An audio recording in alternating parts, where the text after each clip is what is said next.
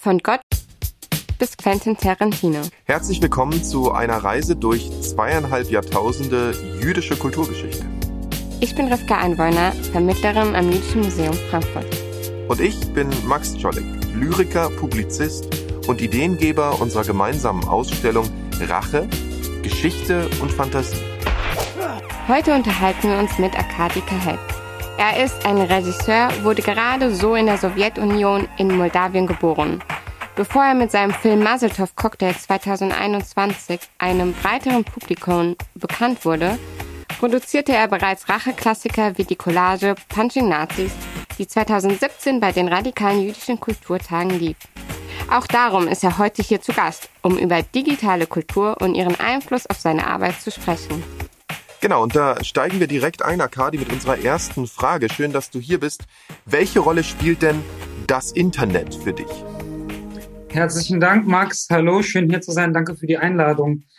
Ähm, ja, also Internet ist natürlich Quelle. Internet ist etwas Gemeinsames. Ich würde sagen, bezogen auf jüdisches Leben nehme ich wahr, wie sich jüdisches Selbstbewusstsein durch Internet und auch durch Social Media auf jeden Fall verändert hat in den letzten, ich würde sagen, zehn Jahren.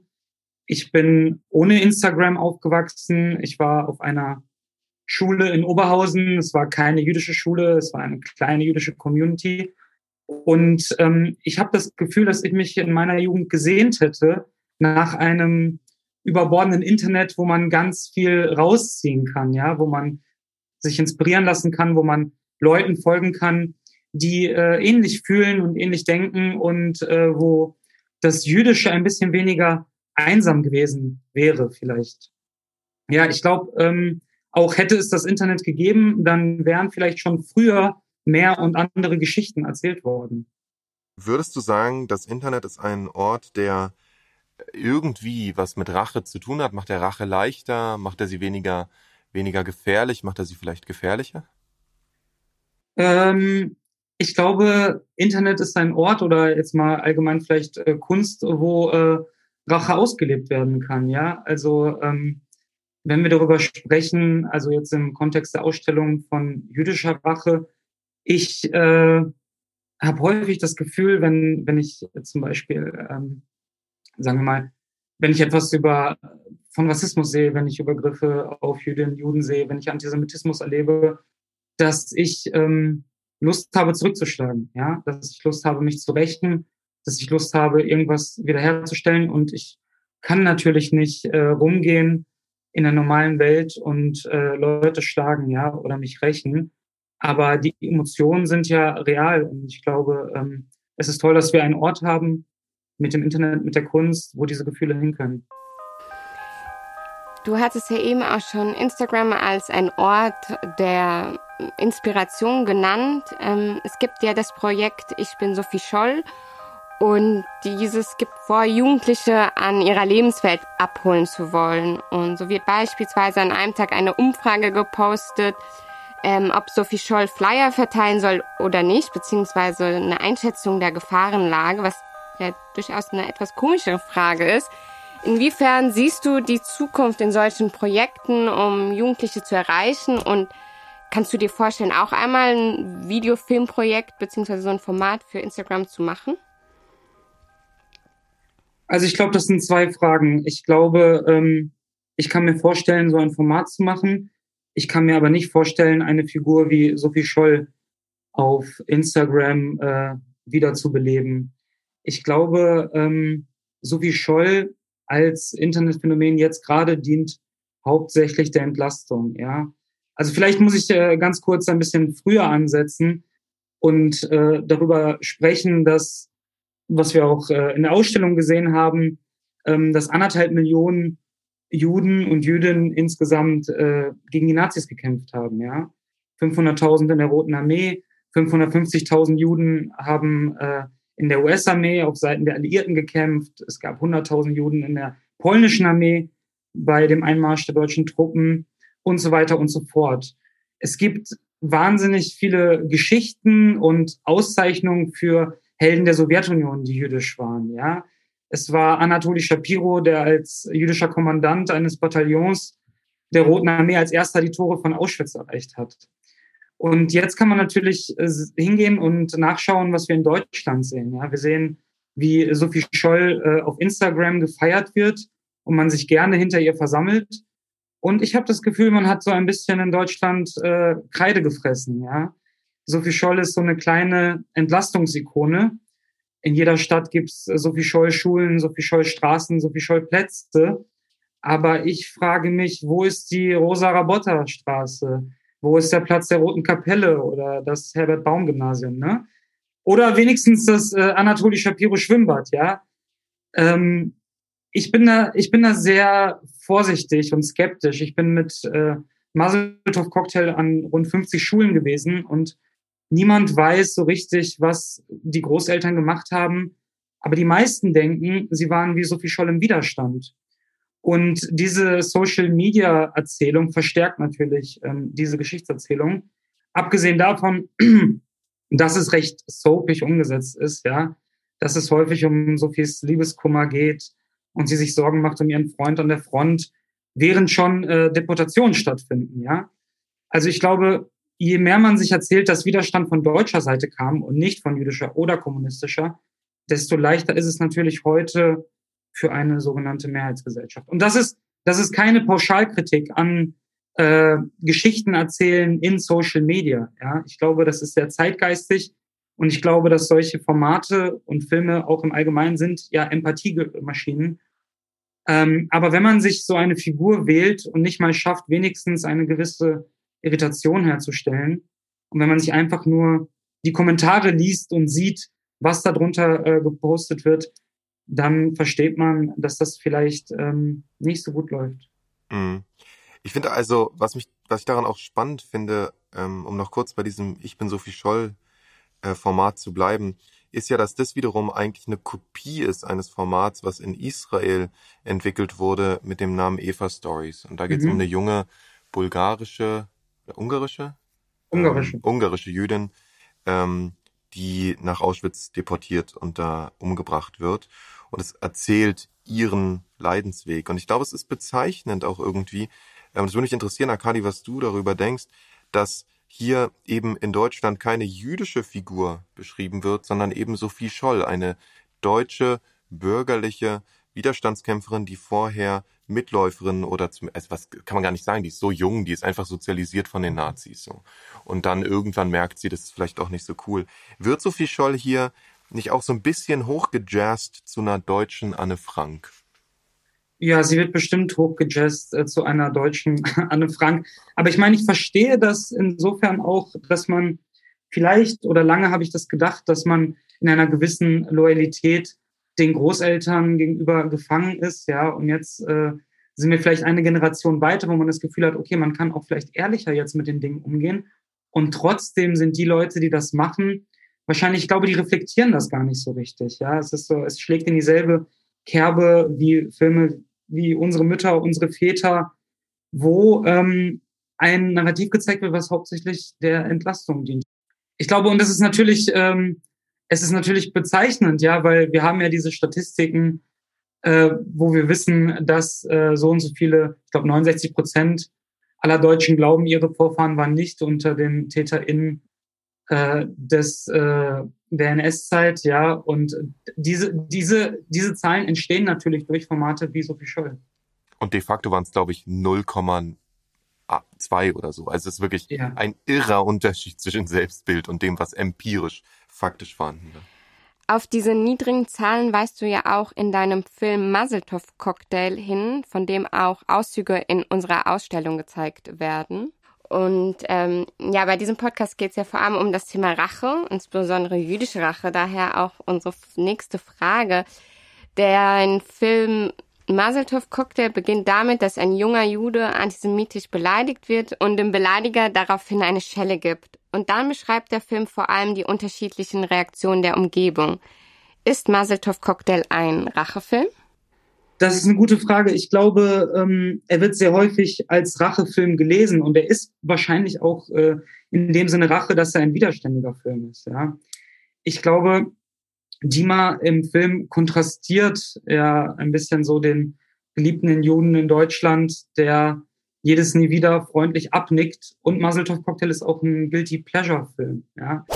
Ich glaube, ich, ich oder wir wollten vordergründig jetzt nicht unbedingt einen Rachefilm machen. Ja. Ich glaube, wir wollten mit dem Film die Frage beantworten, die man sehr häufig als Jude in Deutschland gestellt bekommt, nämlich die Frage, wie ist es eigentlich als Jude in Deutschland? Ja, und wir wollten das irgendwie kommunizieren. Wir wollten jüdische Erfahrungen äh, audiovisuell zeigen, ja, wenn man sagt, man ist Jude und die Leute wissen nicht, was sie sagen sollen oder so ein leichtes Sorry-Blitz über die Augen oder wenn Leute das Wort Jude nicht aussprechen können, ja. Und man wollte auch einen Film machen über jüdisches Leben, ja, weil häufig, wenn man über jüdisches Leben in Deutschland spricht oder so tut, als ob man darüber spricht, dann spricht man über tote Juden.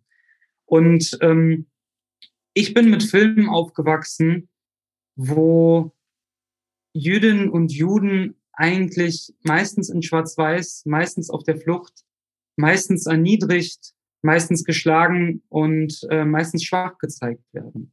Ja, ähm, Filme wie Schindlers Liste, Der Pianist, Das Leben ist schön. Und ich glaube, jüdisches Leben heute besteht aus vielen Dingen und viel weniger aus dem, was man sich gerne darüber erzählt im deutschen Film und Fernsehen. Ne? Also ähm, wenn wir darüber nachdenken, wie Juden abgebildet werden, dann sehen wir, meistens werden sie im Kontext der Shoah abgebildet, meistens werden sie als Opfer gezeigt, meistens werden sie folkloristisch, häufig religiös gezeigt und nie migrantisch. Und wir wollten einen Film machen, ja, der zeigt, okay, jüdisches Leben ist migrantisches Leben. Ja, ähm, jüdisches Leben ist häufig säkular, nicht unbedingt religiös. Man trägt eher Cappy und nicht Kippa. Klezmer ist nicht der Soundtrack des Lebens. Und man hat eine andere Perspektive, ja, vielleicht nicht unbedingt eine rachsüchtige oder sowas, ja, aber eine widerständige, ja, ist irgendwie Nachwahre der Leute, die den Krieg gewonnen haben, die die Nazis besiegt haben. Und ähm, ich erinnere mich äh, sehr gut eigentlich, weil, weil wir jetzt gerade darüber sprechen, an so Gespräche, die ich immer wieder führen musste im Entstehen des Films, wo es genau darum ging, dass äh, die mal zurückschlägt. Ja, also ich saß dann vor einer Redakteurin, äh, die das befremdlich fand und die sich gefragt hat, äh, warum können die zwei sich nicht äh, versöhnen? Ja, also so eine Sehnsucht nach einer Versöhnung in einem so sehr kleinen professionellen Gespräch über ein Drehbuch.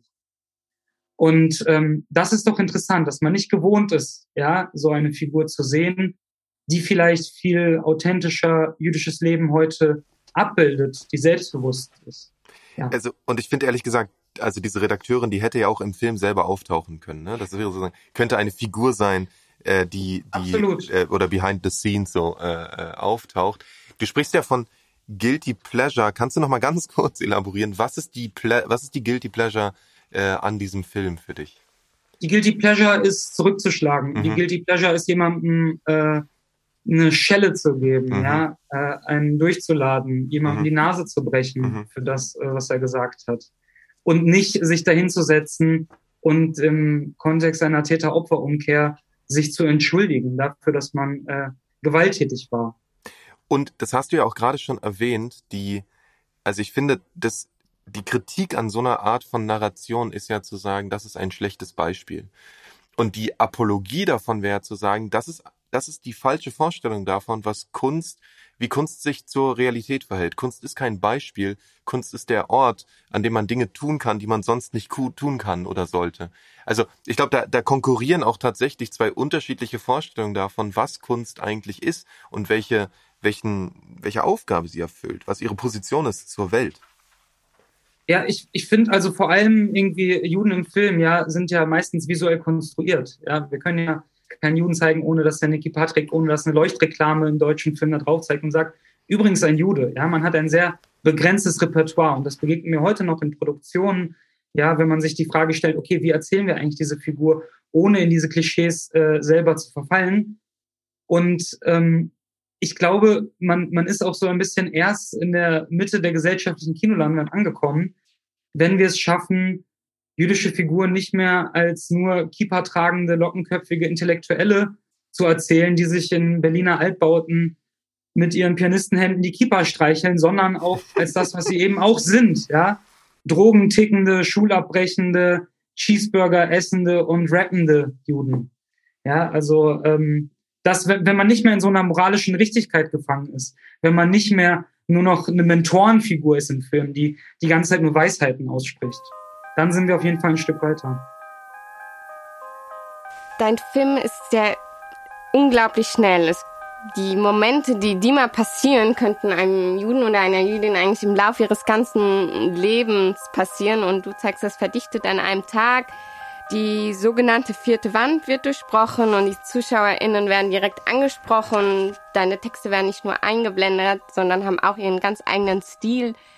Hast du deine Erzählart dem gegenwärtigen Medienkonsum angepasst? Äh, das ist nichts, worüber ich mir Gedanken gemacht habe, ja, dass man jetzt sagt, irgendwie, ja, ein Film muss heute so und so sein. Mhm. Ich glaube, es ging äh, sehr viel mehr darum, einen Film zu machen, äh, den ich oder wir selber gerne zu dem Thema sehen wollen würden. Ein Film, der sich nicht nach Oberstufe anfühlt, ja. Ein Film, der sich nicht danach anfühlt, die Lehrerin schiebt jetzt den Fernsehschrank in die Klasse. Ich weiß gar nicht, gibt's noch Fernsehschränke? Ja, also ja.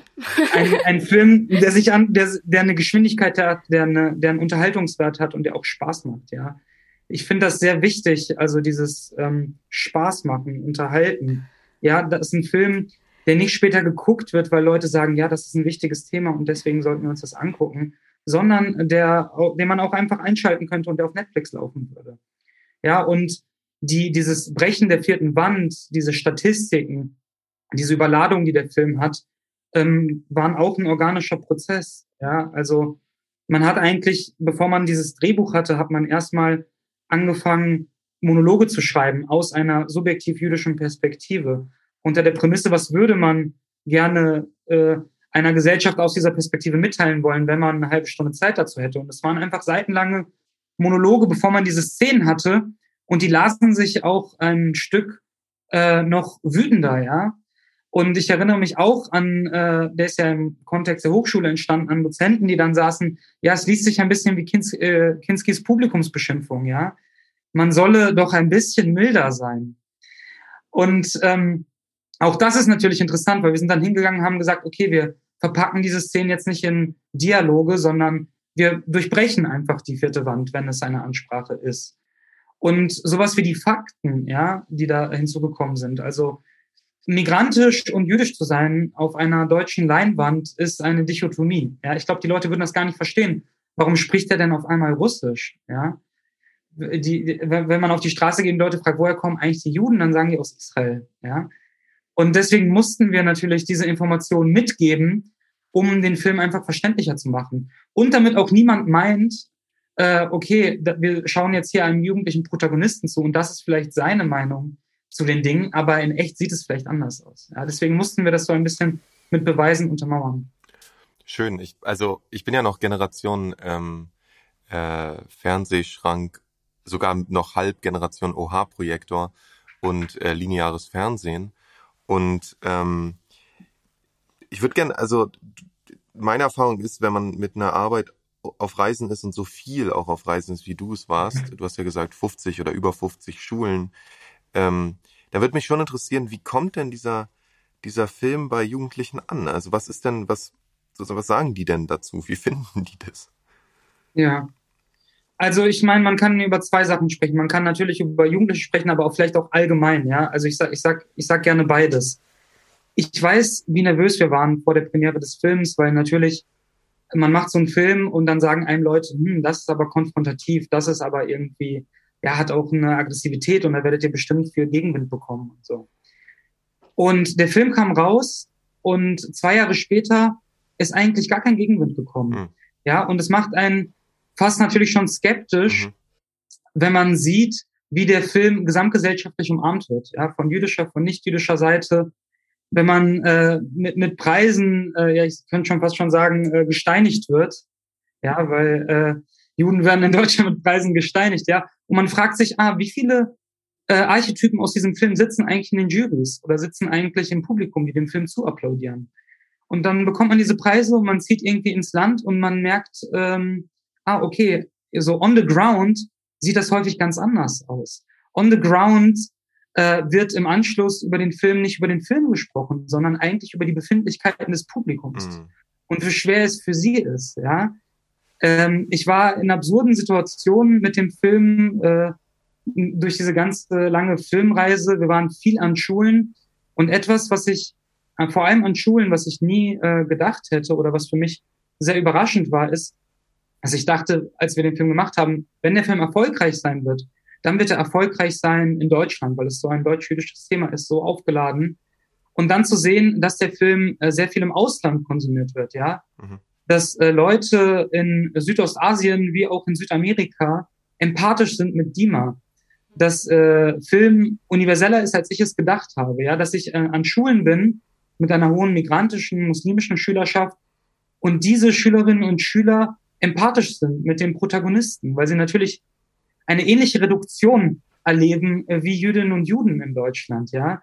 So wie wir sprechen meistens über Shoah und Antisemitismus, so, und uns dazu verhalten müssen, so müssen Muslime häufig über das Kopftuch, über die Rechte der Frau, über mhm. Islamismus sprechen.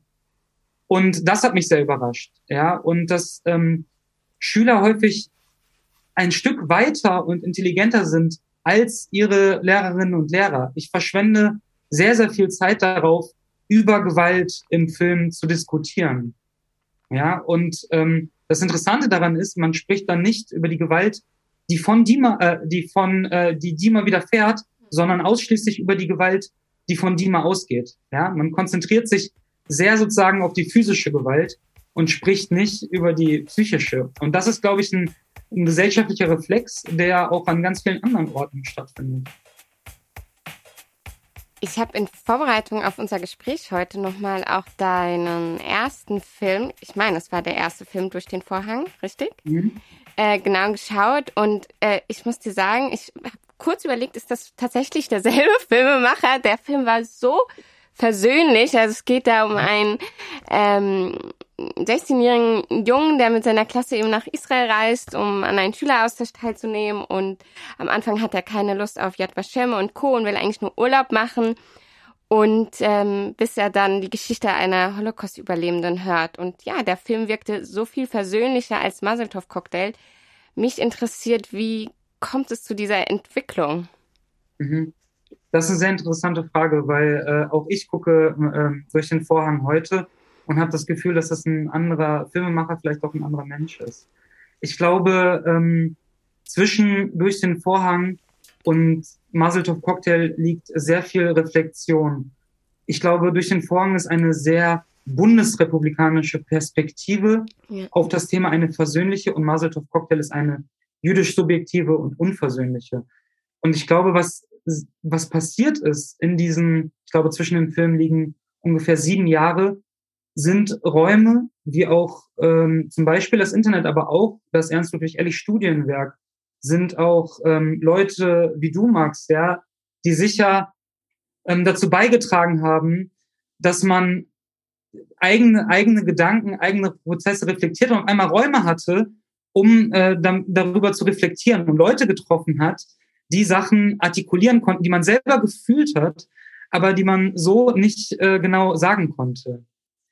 Ja, und ähm, ich glaube, es ist so ähm, eine, eine gewisse, eine, es hat eine Veränderung stattgefunden, ja, in einer jüdischen Generation, ähm, die entschieden hat, das Empowerment nicht aus dem Leiden äh, zu ziehen und nicht von einem fremdbestimmten Platz, sondern aus einem Selbstbewusstsein.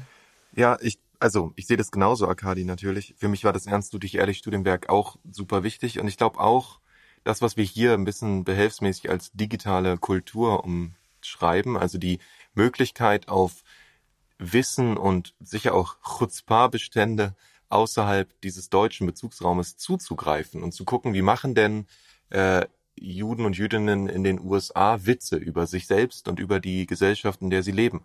Oder wie machen die das in Israel? Ähm, und sicher auch eine Veränderung der jüdischen Gemeinschaft in Deutschland selber, die einfach seit drei Jahrzehnten sich radikal verändert hat. Ähm, und ohne die würde ich auch argumentieren, dass sowas wie das Ernst Ludwig Erich Studienwerk gar nicht möglich wäre, weil es gar nicht genug Leute gäbe. Also wir haben wirklich eine, eine so fundamentale Verschiebung, dass wir erst langsam wie es glaube ich häufig ist mit mit ähm, ähm, auch so Veränderungen von Selbstbildern, eine Art nachholende Entwicklung beobachten können, in der das Selbstbild sozusagen langsam anfängt, ähm, sich anzupassen oder sich zu aktualisieren, auch in Bezug auf, auf Jüdischkeit. Ähm, und gleichzeitig möchte ich aber auch, und das glaube ich auch vielleicht interessant für unsere ZuhörerInnen, nochmal ähm, in Erinnerung rufen an eine sehr schöne Arbeit, die wir zusammen gemacht haben. Unsere Wege haben sich nämlich schon ähm, recht früh geschnitten, und zwar 2017 äh, ein Jahr nach Durch dem Vorhang. Da haben wir nämlich die radikalen jüdischen Kulturtage im Maxim Gorki Theater organisiert. Und auch das so ein Inter Internetphänomen. Es gab damals einen Vorfall, wo der US-Neonazi äh, und Anführer der, der, der Rechten, äh, Richard Spencer, ähm, vor laufender Kamera von meinem Antifa so mit dem Ellbogen quasi so aus dem, aus dem Bild geboxt wurde. Und das wurde dann zu einem Internetphänomen, das, wo immer zu diesem Boxer als Beat äh, Lieder reingespielt wurden und es dann immer wiederholt wurde, zum Beispiel Born in the USA oder so. Und das nahm dann eine, eine Filmnetzwerk, eine Filminstitution in Brooklyn zum Ausgangspunkt, eine Veranstaltung zu machen mit dem Titel Punching Nazis, Fash Bash Hash, A Night of Punching Nazis, wo sie verschiedene Hollywood-Filme zusammengestellt haben, wo Leute gepuncht wurden. Und ähm, ich dachte mir damals zusammen mit Sascha Merner Salzmann, mit der ich die radikalen jüdischen Kulturtage organisiert habe, äh, das ist eine coole Idee, das wollen wir in Berlin auch machen. Unsere eigene Fash Bash Hash mit Rugalach, also so kleinen Küchlein und einem Zusammenschnitt von ähm, Nazis, die gepuncht werden in verschiedenen äh, Filmsequenzen. Und das natürlich auch extrem bezogen auf digitale Kultur, weil halt alle möglichen Bezugsräume da rein sollten, Computerspiele, ähm, ähm, sicher auch äh, verschiedene Filme, Nazi-Haie, Nazi-Zombies und so weiter. Ein bisschen wie das, was wir auch im Archiv der Gegenwart in der Ausstellung beobachten können. Und dann haben wir nach jemandem gesucht, der das machen kann. Und Arkadi, du warst derjenige, der die Zusammenstellung Punching Nazis gemacht hat. Ein, ähm, wo ich schon sagen muss, ein durchschlagender Erfolg damals, eine der best, am besten besuchten Veranstaltungen, die wir bei den radikalen jüdischen Kulturtagen durchgeführt haben. Und was mich schon lange immer interessiert hat, ist, was dachtest du eigentlich, als du diese Anfrage von mir bekommen hast? ich, um, äh, um ganz ehrlich zu sein, ich wusste zu dem Zeitpunkt noch nicht, was ich äh, von dir, was ich von radikal-jüdischen Kulturtagen so richtig halten soll. Ich glaube, wir sind uns das erste Mal 2015 und 2016 begegnet und da war dieser Typ, Max, äh, du hast damals schon viel von Desintegration geredet und es hat viele Punkte bei mir getriggert, es hat resoniert. Äh, ich dachte, da sind irgendwie ganz coole Leute, aber mir war das so ein bisschen zu, ja, ich will, ich will sagen, zu elitär, zu ein bisschen zu selbstreferenziell, zu sehr Berlin. Und ich hing da in Ludwigsburg und dachte, nein, aber das ist spannend. Irgendwie äh, resoniert das mit mir. Und ich, ich habe überlegt, okay, was kann ich dazu beitragen? Ich glaube, ich habe dir damals gesagt, okay, wenn ihr irgendwie Hilfe braucht, ich würde ich würd gern was machen, ja. Mhm. Und ähm, du hast mich dann angerufen und hast gesagt, ja, und so eine Collage. Und ich dachte, hey, das ist irgendwie eine ganz geile Idee, ja. Also ähm, habe ich mich an die Arbeit gemacht und ähm, wusste zu dem Zeitpunkt noch gar nicht so richtig, okay, ich konnte das noch gar nicht so richtig einordnen, ja. Ich glaube, es war so ein bisschen, ich fand es spannend und habe dann angefangen, mich reinzuwühlen und habe dann, äh, glaube ich, aus, es waren über 50 äh, Filme, Games von äh, Tarantino bis zu Filmen wie The 25th Reich, ja, eine australische Produktion, wo irgendwelche Nazis auf Dinosauriern äh, abgeschlachtet werden. Das wurde dann irgendwie mit so einem Metal-Cover von Havana Gila unterlegt und fertig war eine äh, blutrünstige Collage, ja. Und es war auch ein Guilty Pleasure-Film, der natürlich bewusst mit den Klischees des Opferjuden spielt, ja. Mhm. Ähm, und ich habe damals verstanden, ah, okay, das ist das ist etwas Radikales. Ich, und ich, ich mochte das, aber es war noch nicht so, es hat sich noch nicht so aufgedröselt, ja. Und ich finde das einen sehr interessanten Prozess sozusagen über durch den Vorhang Punching Nazis, desintegriert euch, Muzzletop Cocktail mhm. und jetzt äh, in deiner Racheausstellung gewesen zu sein, ja, die du äh, mit kuratiert hast. Ähm, ja, ich glaube halt, ich glaube von Punching Nazis, ja, es war damals noch ein bisschen abstrakt, ja, und ich hatte sehr starkes Bedürfnis, bei Muzzletop Cocktail wollte ich mehr erklären. Ja, es war und weniger Meta sein. Mhm. mhm. Ja, Punching Nazis hast du gerade schon gesagt, war weniger erklären, sondern wahrscheinlich eher mehr die Ebene der Emotionen wurde hier angesprochen. Ähm, deswegen meine Frage an euch beide. Was wolltet ihr eigentlich bei den ZuschauerInnen mit diesem Film auslösen? Ich wollte ich wollte einfach, glaube ich, auch Teil von etwas sein, um ehrlich zu sein. Ich wollte ähm, irgendeinen Beitrag machen und natürlich wollte man auch äh, gewissermaßen, man hat es nicht für äh, Leute, für Leute gemacht, die da keinen Zugang zu haben. Ja, ich glaube, es, man wollte vielleicht auch ein bisschen irritieren, aber man wollte auch ein bisschen diesen Raum mit einem ein wenig Empowerment für, für füllen. Ja. Ich, ich glaube, das ist super wichtig, was du sagst. Ähm, und ich würde auch sagen, dass dieses Argument der der Bubble, für die man sich ja als Berliner auch immer wieder rechtfertigen muss, ähm, die, die Kippseite der Bubble ist die des Schutzraums oder des Empowerment-Raums. Und ich finde, ähm, so eine Arbeit wie Punching Nazis, genau wie so eine Arbeit wie Desintegrationskongress oder die radikalen jüdischen Kulturtage, war von Anfang an auch gedacht als der Versuch, aus einem, aus einem Publikum, was gewohnt ist, dass es angesprochen wird, Gäste zu machen. Also zu sagen, ihr seid jetzt nicht mehr unsere ersten AdressatInnen, sondern ihr seid jetzt Gäste in unserem Raum. Und wenn wir uns hier Punching Nazis angucken wollen, wenn wir uns angucken wollen, wie Nazi-Haie und Nazi-Zombies äh, gepuncht werden, dann machen wir das einfach. Und wenn ihr Bock habt, das auch zu sehen, dann kommt halt dazu. Aber wir erklären das nicht mehr, weil das Problem an der Erklärung immer ist, dass man bezogen bleibt auf die Fragen der anderen Seite. Das heißt, wenn die andere Seite immer und so ist es ja, immer die gleichen Dinge wissen will, dann muss man ja immer auf die gleichen Dinge antworten. Und das ist tatsächlich nicht nur langweilig, sondern bedeutet auch, dass man ähm, extrem eingeengt ist in den Möglichkeiten, über Dinge zu sprechen. Deswegen möchte ich nur ein bisschen auch für, also so wichtig wie eine Kritik an Bubbles ist, will ich auch sagen, Bubbles sind auch wichtige Räume, einfach um sich manchmal darauf zu besinnen, was einen selber eigentlich interessiert und nicht immer nur in Kontakt mit irgendwelchen Leuten zu sein, die ganz andere Themen mitbringen und einen manchmal dann überwältigen mit dieser, mit diesem permanenten Anbranden. Und ich finde bei bei jüdischen, ähm, bei, bei so jüdischen Themen in Deutschland ist es schon so, dass eine nicht jüdische Seite sehr spezifische Fragen hat. Und das, Akadi, hast du ja auch gerade schon äh, beschrieben in den Reaktionen auf deinen dein Film, dass die Leute dann vor allem über ihre Gefühle reden. Ne? Ähm, mhm. Und das ist ja genau das. Also die Leute sehen irgendwas und dann statt zu überlegen, was sie gerade gesehen haben, sprechen sie darüber, was sie gerade fühlen. Und das, ich nenne das indesintegriert euch Jew-Porn. Also du hast sozusagen dein jüdisches Gegenüber, du fragst drei Fragen, die tun so, als wärst du interessiert, aber am Ende willst du über die Nazi-Geschichte deiner Familie sprechen. Die, die Frage ist halt auch ähm, in, Bezug, in Bezug darauf, also ob man es geschafft hat, ähm, mit diesen Projekten sozusagen, wie sie rezipiert werden, wie Muzzletov auch rezipiert wurde, ja, weil man versucht hat, natürlich eine, vielleicht ein bisschen zu irritieren und man sich fragen muss am Ende, ob man vielleicht auch einen gewissen jüdischen Fetisch, äh, der in Deutschland vielleicht so existiert, auch bedient hat, ja. Also, ob man sich äh, so, wie Dima ist so eine Kugel im Flipperautomaten Deutschland, ja, der da eigentlich äh, 30 Minuten durch den Film geschleudert wird, ob man sich dem selber als Filmemacher entziehen kann. Ein weiteres Internetphänomen aus dem Jahr 2010 stellt das äh, Videokunstwerk Dancing Auschwitz der australischen Künstlerin Jane Common dar. Ähm, ihr Vater, ein Holocaust-Überlebender, tanzt in diesem Video mit seinen fünf Enkelkindern und einer Tochter zum Lied I Will Survive. Unter anderem auch eben in Auschwitz. Und du hast schon vorhin ein bisschen was zu, ähm, zur Rolle des Internets gesagt. Hier meine ganz konkrete Frage auch nochmal, was, welche Rolle spielt deiner Meinung nach das Internet eben für Prozesse solcher Selbstermächtigung?